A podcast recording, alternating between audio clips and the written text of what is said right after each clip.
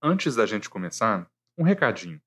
Você já segue o Clippingcast no seu tocador de podcasts? Se não, pega esse segundo antes do episódio começar e clica lá no botão seguir. Assim, você não perde nenhum episódio. Olá, eu sou Ana Clara e estamos começando mais um Clipping Cast, o podcast semanal que te ajuda a ficar por dentro do que acontece no mundo. O meu papel aqui é trazer uma atualização rápida dos acontecimentos internacionais mais relevantes da semana que passou. Mas eu não estou sozinha, viu? Conta pra gente o que aconteceu nessa semana, Romeu. Ei Ana, olá pessoal, tudo bem? Meu nome é Romeu e eu tô aqui para ajudar a Ana neste Clipping Cast. No episódio dessa semana, a gente vai falar de diplomacia agroexportadora, de embargos econômicos, refugiados, eleições persas e direitos humanos. Pela segunda vez, o Brasil mudou seu voto em uma tradicional votação das Nações Unidas sobre Cuba. Enquanto isso, potências agrícolas tentam pressionar a OMC e a Rússia anuncia que vai dar adeus a um importante tratado militar.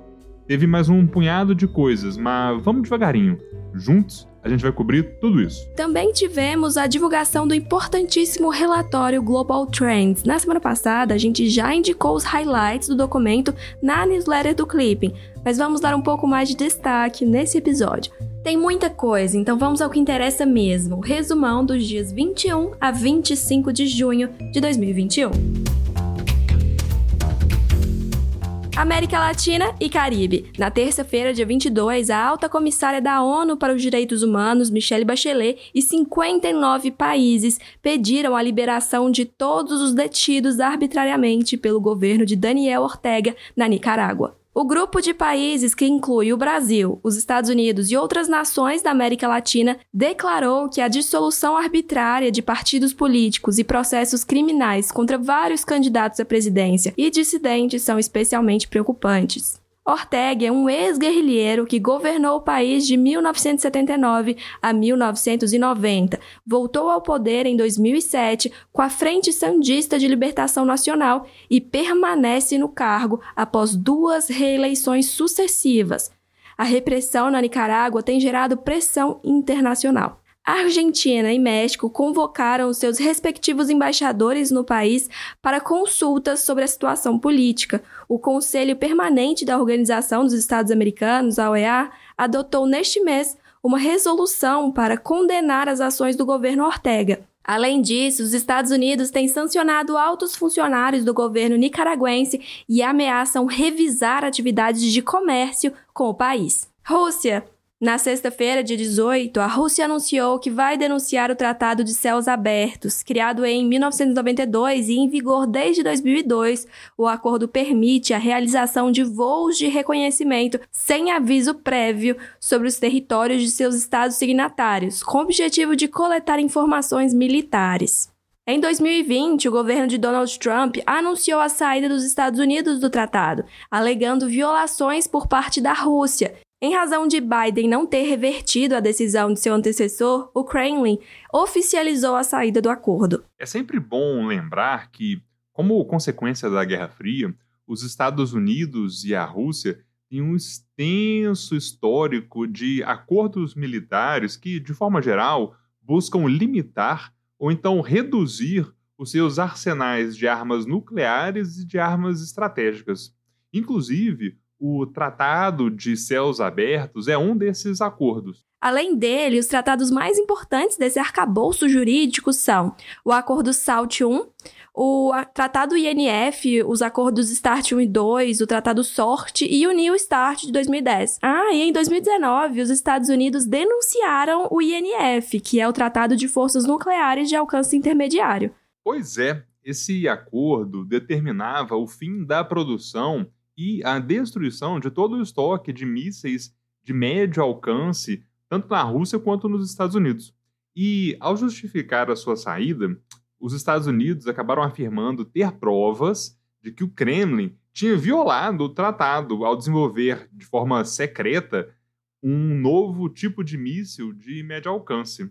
Em razão disso, de acordo com a linha argumentativa dos norte-americanos, o Kremlin seria integralmente responsável pelo fim do tratado. E logo após os Estados Unidos, o governo russo também acabou denunciando o acordo. Mas isso não significa que as duas grandes potências nucleares não conseguem cooperar. Para você ter uma ideia, em 2021, Washington e Moscou negociaram a extensão do New START, que iria vencer esse ano por mais cinco anos. Então, a chegada de Joe Biden à Casa Branca foi providencial para esse entendimento. ONU, na quarta-feira, dia 23, o Brasil absteve-se em votação da Assembleia Geral da ONU que condenava o embargo norte-americano a Cuba.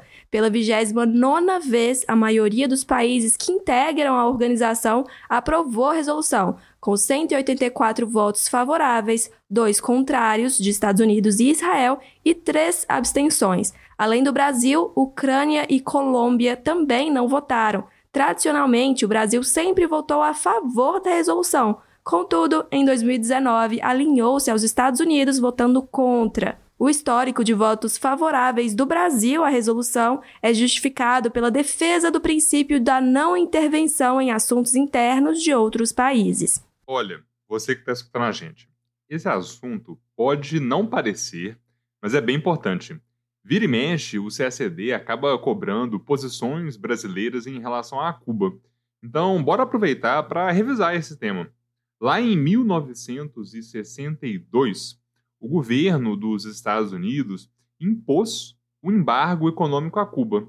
Durante décadas, essa ação foi condenada por resoluções anuais da Assembleia Geral das Nações Unidas. Só que em 2016, os Estados Unidos, então presididos por Barack Obama, se abstiveram na votação da AGNU pela primeira vez, como parte de uma política de normalização das relações entre Washington e Havana.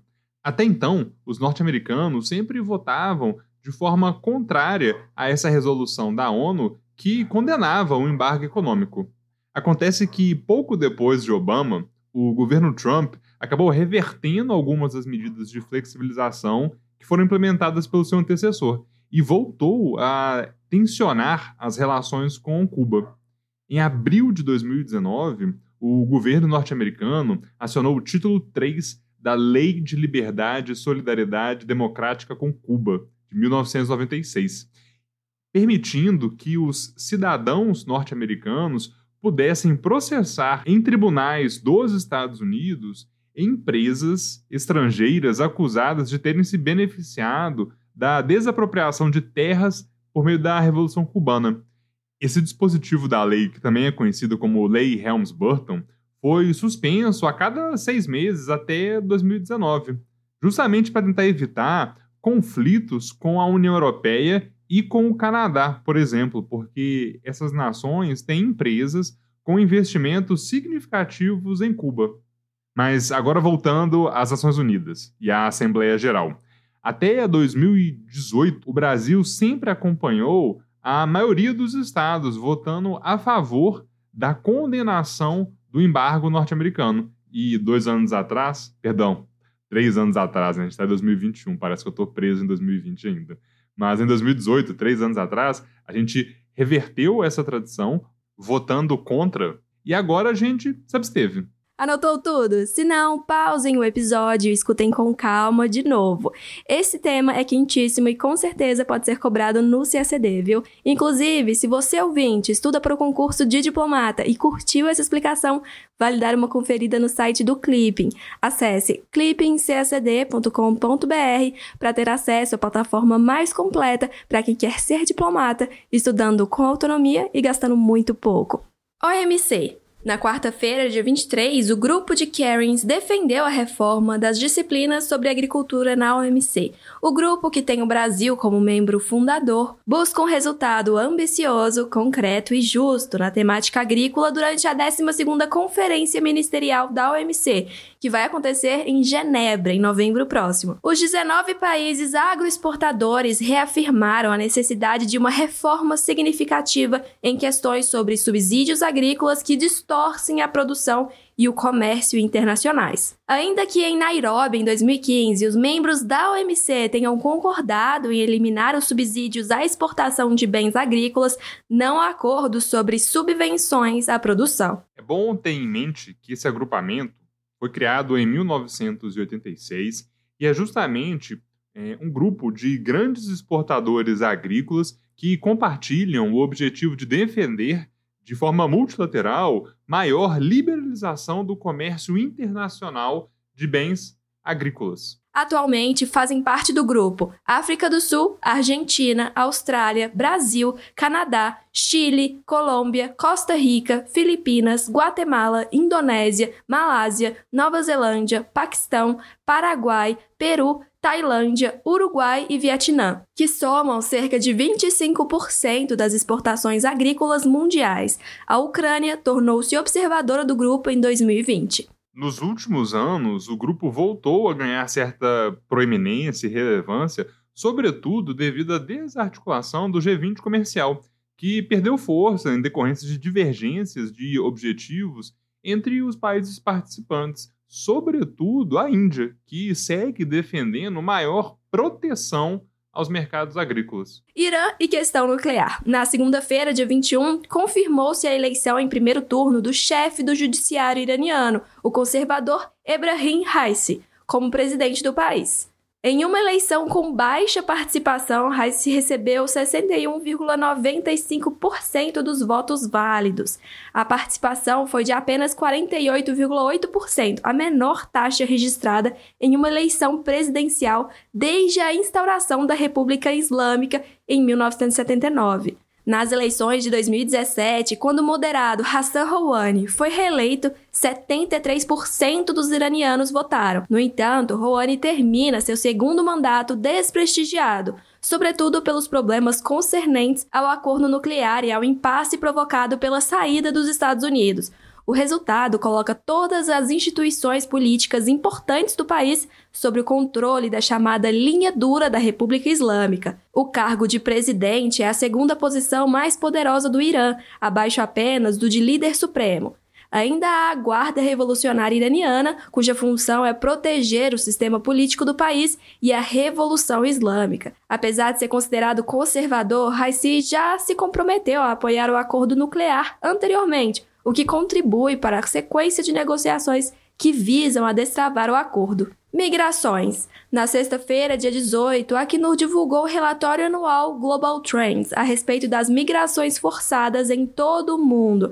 Embora a pandemia da Covid-19 tenha limitado a mobilidade transfronteiriça como um todo, não foi capaz de reduzir o fluxo forçado de pessoas, que chegou a um novo recorde: 82,4 milhões de pessoas deslocadas forçadamente em 2020. Em relação aos deslocados internos, o número chegou a 48 milhões contra 45,7 milhões em 2019. Entre os refugiados, o crescimento foi menos significativo, de 26 milhões para 26,4 milhões. No total, o aumento de 2019 para 2020 de 3,6% foi de 1,5 milhão a menos do que o previsto caso 2020 não tivesse tido a pandemia. Conforme o relatório, as medidas para conter a Covid-19 tiveram impacto direto no funcionamento dos sistemas de refúgio em todo o mundo. Os principais países de origem e destino dos refugiados não mudaram.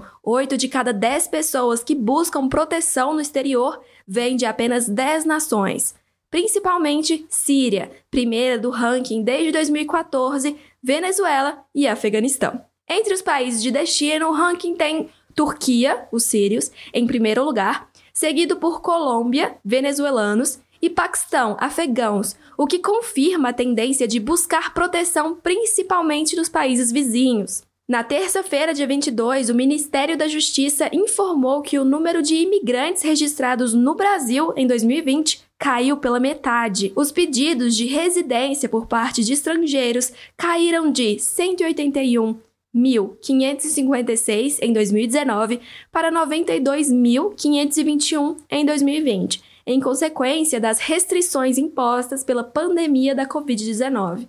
A queda interrompeu o movimento de aumento contínuo nesses dados, que vinha acontecendo desde 2015. Dos cerca de 92 mil que se registraram no ano passado, 70% são nacionais da Venezuela ou do Haiti. Boa Vista é a cidade com maior número de registros, como em anos anteriores, devido ao forte fluxo de venezuelanos que chegam pela fronteira com Roraima. Em relação aos refugiados, segundo os dados, no final de 2020 existiam 57.099 pessoas refugiadas reconhecidas pelo Brasil. Mais de 90% dos reconhecimentos foram concedidos na última década e 94,8% deles são de pessoas originárias de três países, sendo eles Venezuela, Síria e República Democrática do Congo. É isso, pessoal. Chegamos ao fim de mais um Clipping Cast com o resumão da semana dos dias 21 a 25 de junho de 2021. Vocês gostaram? Tem alguma crítica? Mandem mensagem sobre o conteúdo do podcast lá pelo nosso Instagram, o arroba. Tchau, tchau e até semana que vem. Também vale compartilhar nas suas redes sociais a sua rotina de estudos no Clipping, viu? Vamos adorar acompanhar a sua jornada rumo à diplomacia. Até semana que vem. Tchau, tchau!